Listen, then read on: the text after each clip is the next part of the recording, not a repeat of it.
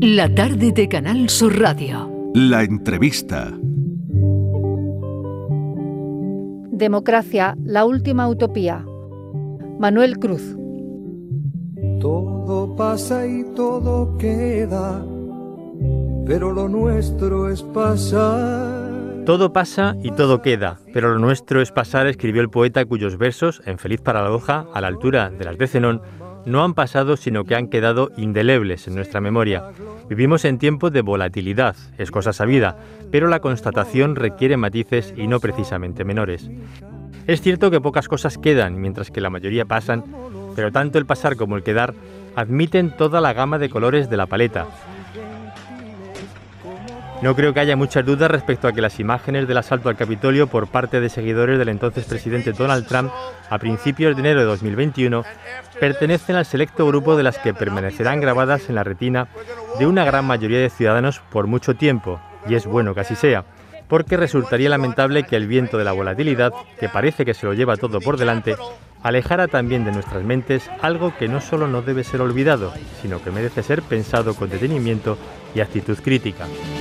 Hace algún tiempo en ese lugar donde hoy los bosques se visten de espinos, se oyó la voz de un poeta gritar, caminante no hay camino, se hace camino al andar, golpe a golpe, verso a verso. 5 y 8 minutos de la tarde, democracia, la última utopía. Manuel Cruz, bienvenido. ¿Qué tal? Muy bien, muchas gracias por la invitación. Manuel Cruz es una de las voces eh, autorizadas para reflexionar sobre la calidad de nuestro sistema democrático. Lo ha hecho en su última publicación, en este libro que se llama Democracia, la última utopía a sus trabajos académicos como catedrático de filosofía de la Universidad Autónoma de Barcelona. Hay que añadir también su experiencia en la última década en política. Eh, eso además lo recogió en un trabajo transeúnte de la política, pero ahora en este se aleja de las vivencias personales para reflexionar sobre el estado de nuestra democracia. La pregunta es muy simple, porque vamos a hoy, ¿no? ¿Qué diría de los políticos crispados de quienes eh, en un día como hoy, bueno, pues han estado en, la sesión de control, ah, por ejemplo, ¿no? ¿Cómo les puntuaría, Manuel? Les puntuaría bajito, la verdad, y eso no es ninguna ninguna sorpresa que lo diga. Eh, en los últimos tiempos en, bastantes escritos he insistido en que en que esta forma de, hacer política basada en la polarización y sobre todo en la crispación me parece que no ayuda en absoluto a, que la ciudadanía se reconcilie con la política. Más bien al contrario eh, más que a que se aleje a que la considere un, simple espectáculo una especie de bueno de duelos de esgrima verbal que tienen lugar los miércoles por la mañana y en los que uno se posiciona a favor de uno, a favor de otro, pero sin mucha más trascendencia. Entonces yo creo que, esto, que en el fondo implica que, que la política también se ha contaminado de la lógica del espectáculo, eso no es bueno. No es bueno ni para la convivencia ni sobre todo para la propia democracia. ¿Cómo definiría entonces ahora mismo lo que llamamos espacio público? ¿no? ¿Hay un, deterioro del, del espacio público? ¿Lo hemos convertido en algo que, que era impensable? Bueno, yo creo, yo creo que efectivamente hay un deterioro del espacio público. Eh, bueno, eh, yo mismo el, domingo pasado publicaba un artículo en un, en un diario digital que, que, se titulaba así, Contra el espacio público como charca. Yo creo que efectivamente hay un deterioro del espacio público y a ese deterioro están contribuyendo diversos elementos. Creo que focalizarlo todo exclusivamente en los políticos no sería correcto, no porque los políticos no tengan su responsabilidad, que está clarísimo que la tienen, sino porque no son los únicos que tienen responsabilidad. En el espacio público intervienen muchos elementos. Eh, por decir algo, eh, la política no es una cosa que dependa solo de los políticos. Eh, existen poderes poderes diversos, ¿no? Existe el poder político, existe el poder mediático, existe el poder sindical, en fin, existen muchos poderes y esos poderes tienen incidencia, mucha incidencia.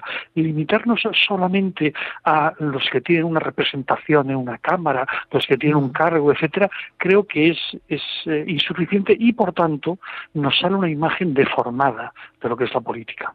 ¿Y cree usted, señor Cruz, que va a más esa mala imagen de la clase política y, por otro lado, hacia, hacia dónde iremos, ¿no? Hacia dónde vamos si esto eh, va a más, esa mala imagen de la clase política, hmm. eh, influirá directamente, ¿no? En la democracia. Sí, eh, yo tampoco quisiera ponerme muy catastrofista, es decir, creo que eh, la democracia o las democracias en el mundo eh, no van a menos, sino que van a más. Es decir, hay estudios sobre la cantidad de países que se han ido incorporando a la democracia, sobre todo en un determinado momento del, del siglo pasado. Es decir, que la democracia no es un régimen que esté en recesión, sino que está en expansión. Ahora bien, en esas sociedades en las que hay democracia es evidente que se producen situaciones de deterioro. Y, si te fijas, eh, se publican muchísimos libros sobre el deterioro de la democracia, por qué mueren las democracias. Muchos de ellos, la gran mayoría, están escritos, publicados en, otros países, ¿eh? en Estados Unidos, en Inglaterra, en Francia. Es decir, que este no es un problema solo nuestro, es un problema bastante general.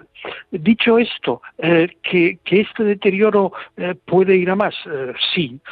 Ahora, digo, yo no soy catastrofista en el sentido de que la democracia está, está acreditando una, una fortaleza importante. De hecho, de hecho, en el fragmento que habéis leído, bueno, se hace mm. referencia a una situación que en otro que en otro momento podría haber sido un desastre, el asalto al Capitolio. Mm. Y la democracia americana ha resistido esto no voy a decir que sin mayores problemas, pero lo ha resistido. ¿Eh? O sea que yo creo que, digamos, yo soy consciente de las cosas que creo que no van bien, creo que pueden ir a peor. ¿eh? y hay que estar muy atentos a eso, pero yo no derivaría que esto se viene abajo, tal, creo que esto ya sería, eh, sería exagerar un poco la nota. ¿Qué cree que nos ha enseñado la pandemia, de la que aún no hemos salido? Mm, estamos mucho mejor, pero eh, ¿qué cree que nos ha enseñado la pandemia de las democracias? Ah, vamos a ver, yo creo que eh, de la pandemia, bueno, sí, se pueden extraer diversas lecciones de diverso tipo. Hay una que se puede extraer, pero que no, que no es la pregunta, soy consciente a propósito de nosotros mismos, porque cuando empezó mm. la pandemia, eh, una cosa que se repetía mucho es que, bueno, cuando terminara la pandemia seríamos otros, habríamos mm. cambiado de piel como una serpiente y seríamos mucho más, en fin, sensatos, razonables, solidarios, buenas personas, tal, tal. Esto se decía en un primer momento. Ahora ya nadie lo dice.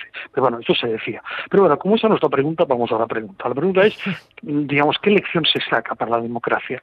Yo creo que hay una que se saca que es muy importante y es eh, la necesidad de no debilitar lo público.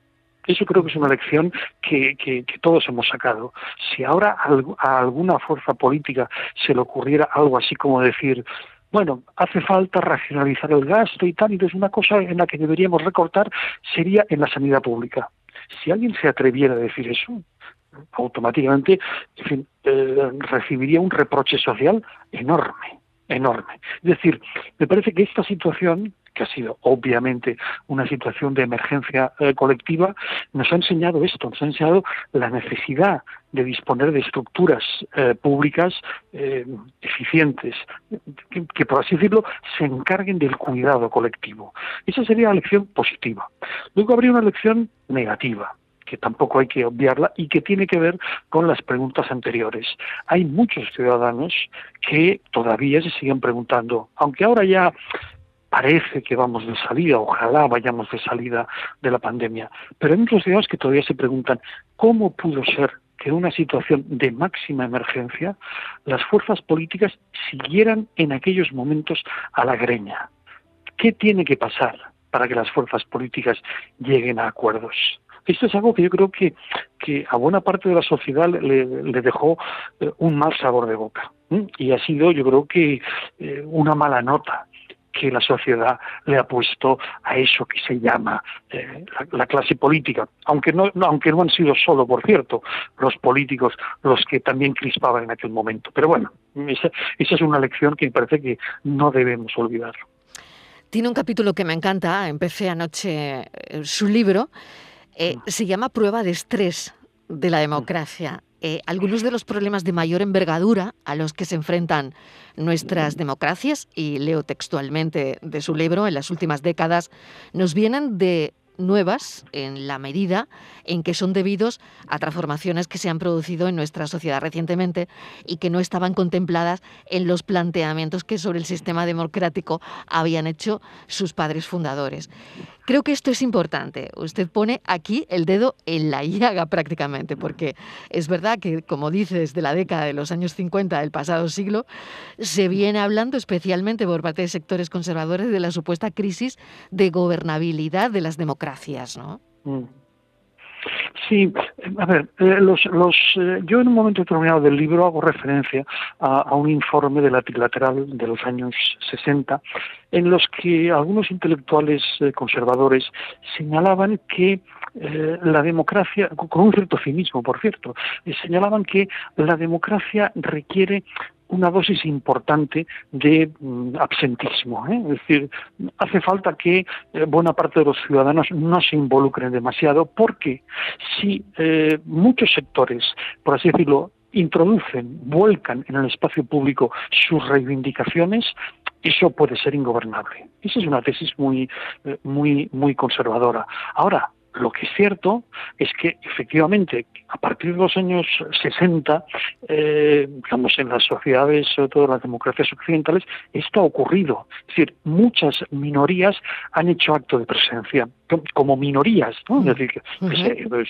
eh, en, Estados Unidos, pues no sé, las, las minorías étnicas, religiosas, de género, etcétera, etcétera, con sus reivindicaciones.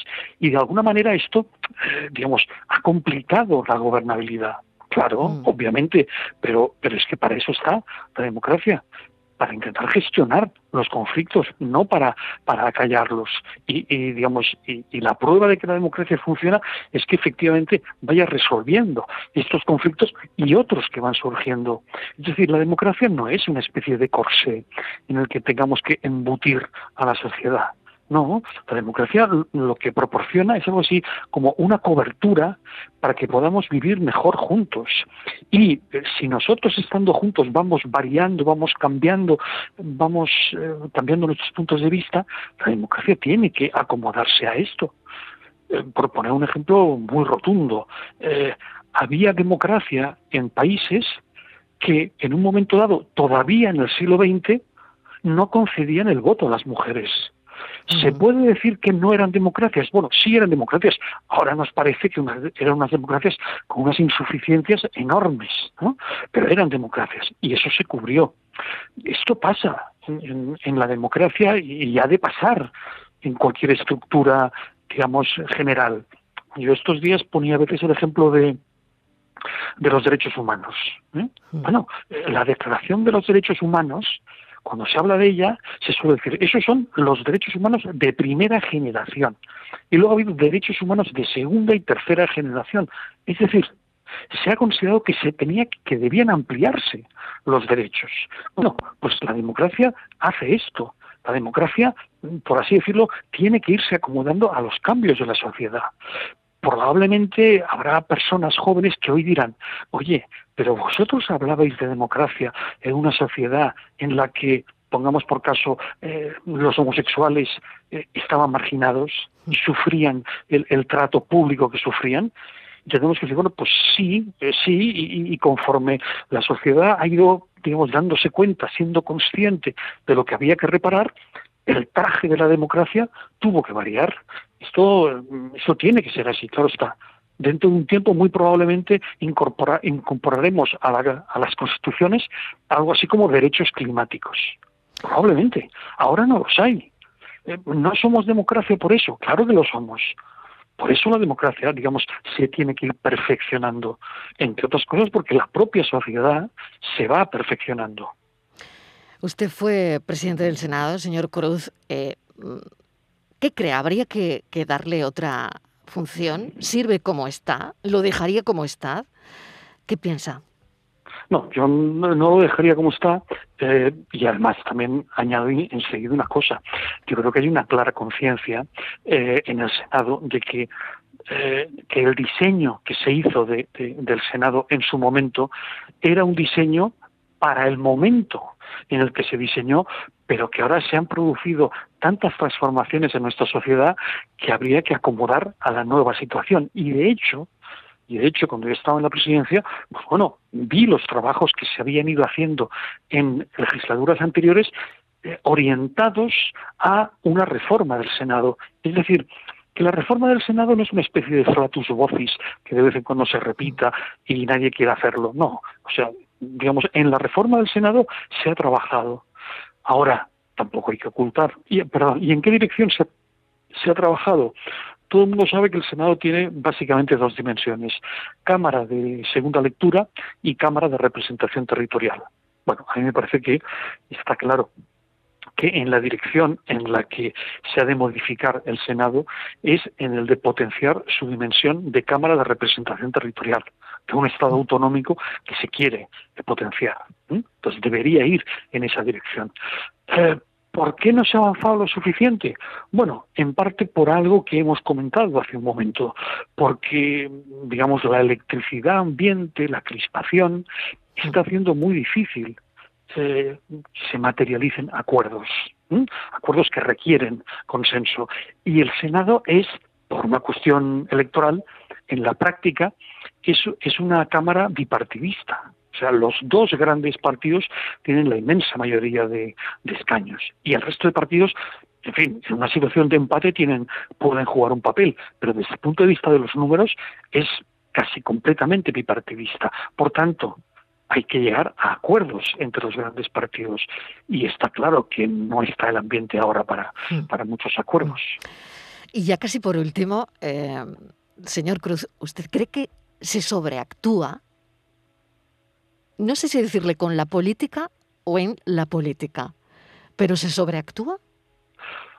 La verdad es que mm, me sabe mal que terminemos con esta pregunta porque la respuesta es la respuesta es sí y, me cuesta añadir mucho más no pero sí sí evidentemente se sobreactúa mucho y eso tiene que ver con lo que estábamos comentando es decir. Vivimos en una sociedad del espectáculo la política se ha contaminado del espectáculo y en un momento como este en el que los ciudadanos reciben tantísimos estímulos de diverso tipo, capturar la atención del ciudadano es casi una guerra. ¿eh?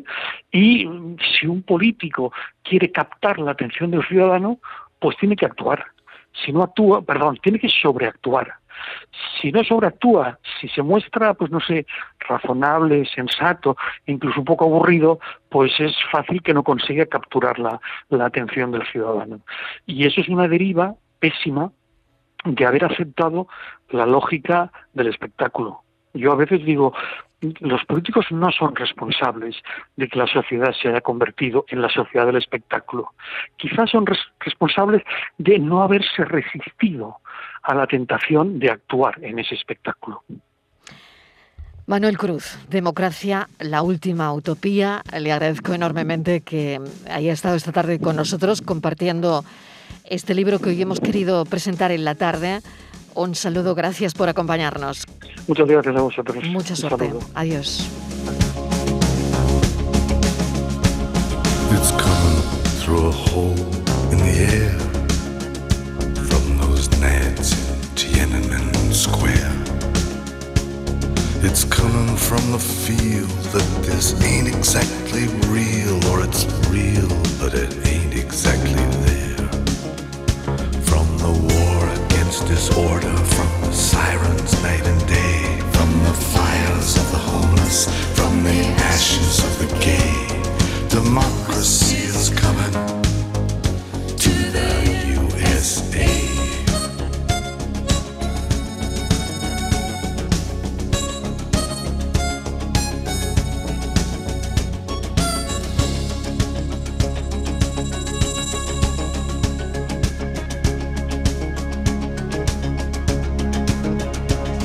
It's coming through a crack in the wall on a visionary flood of alcohol from the staggering account of the sermon on the mount, which I don't pretend to understand at all. It's coming from the silence on the dock of the bay, from the brave, the bold, the battered heart of Chevrolet. The mock seals come to thy